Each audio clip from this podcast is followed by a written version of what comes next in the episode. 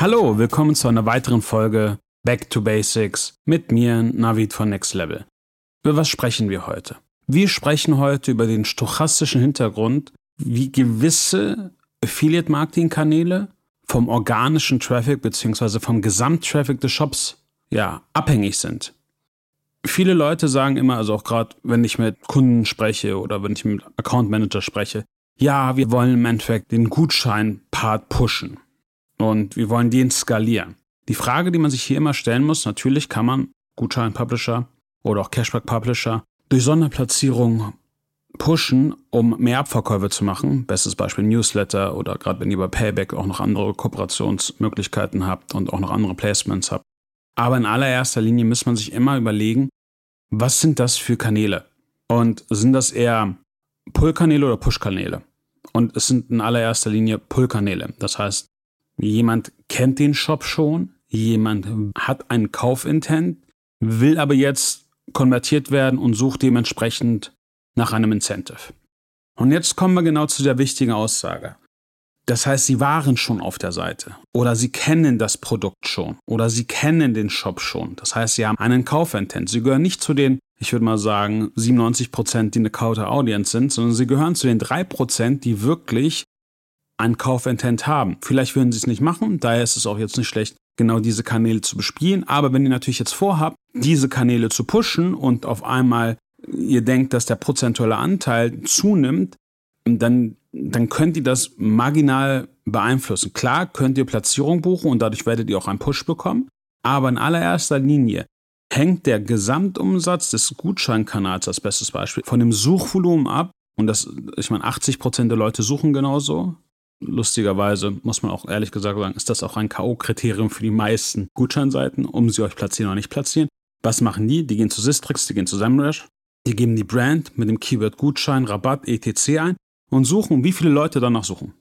Und wenn im Endeffekt nach eurer Brand 500 Leute genau in dieser Keyword-Kombination suchen, dann wissen sie auch, mit wie viel organischen Traffic sie rechnen können, wenn sie organisch auf 1 ranken. Ziemlich einfach.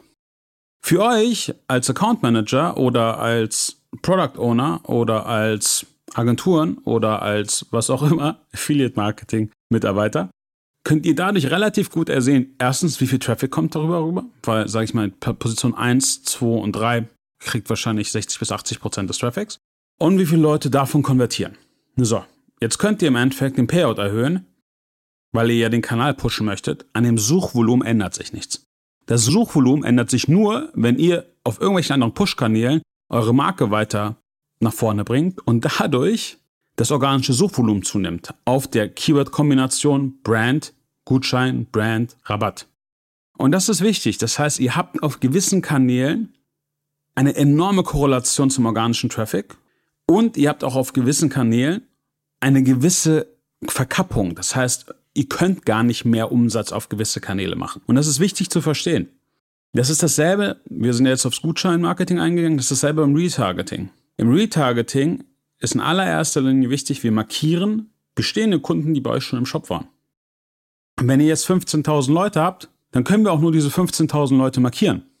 Jetzt kommen natürlich auch andere an und sagen, ja, wir haben einen Algorithmus und machen daran Audiences und durch diese Audiences machen wir noch Prospecting-Kampagnen und durch diese Prospecting-Kampagnen erreichen wir auch noch weitere Leute. Das stimmt auch alles. Aber seien wir mal ehrlich, ihr habt doch selber Prospecting-Kampagnen bei Facebook oder vielleicht auch bei Google.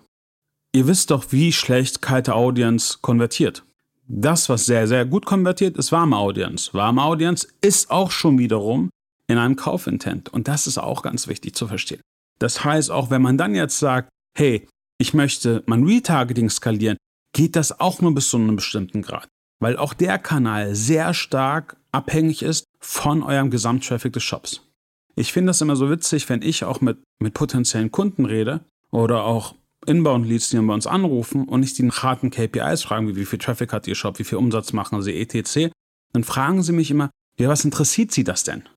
Und ich hatte das ja auch in schon vorigen Folgen gesagt. In allererster Linie interessiert mich, mich weil ich die Relevanz des Shoppes in der Vertikalen verstehen muss.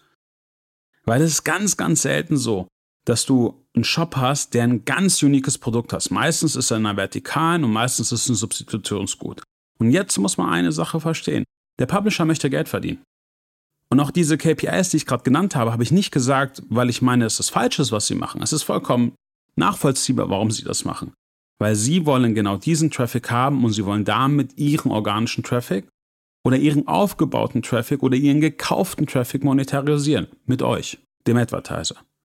Das heißt, sie möchten ihren Traffic monetarisieren. Daher ist die Relevanz wichtig, weil ihr ein Substitutionsgut seid. Warum sollten sie euch bewerben, anstatt eine bekannte Marke, die genau darauf wertet, dass ihr Suchvolumen hoch ist, ihr Suchvolumen auf den Keywords hoch ist, auf den relevanten Keywords für den Publisher.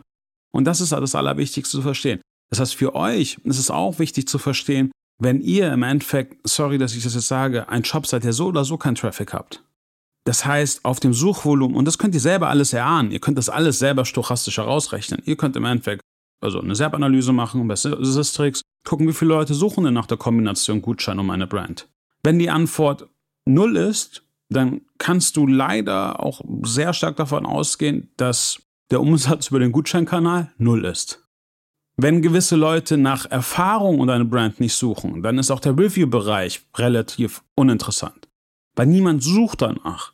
Das sind aber logische Schlussfolgerungen, die danach suchen, wenn deine Marke bekannt wird. Das heißt, in allererster Linie musst du eine Markenbekanntheit haben, damit du mit Affiliate-Marketing starten kannst. Deswegen frage ich auch zum Beispiel in allererster Linie genau solche KPIs ab. Und wenn ich merke, dass diese KPIs nicht da sind, dann ist meine Empfehlung für den Advertiser, der bei uns anruft, steck dein Geld in andere Kanäle. Klar gibt es auch Push-Kanäle bei uns, aber diese Push-Kanäle im Affiliate-Marketing kosten halt Geld. Warum? weil auch die Affiliates wissen, dass sie einen Push-Kanal haben. Und der Push-Kanal, der wird nie mit 5% CPO funktionieren.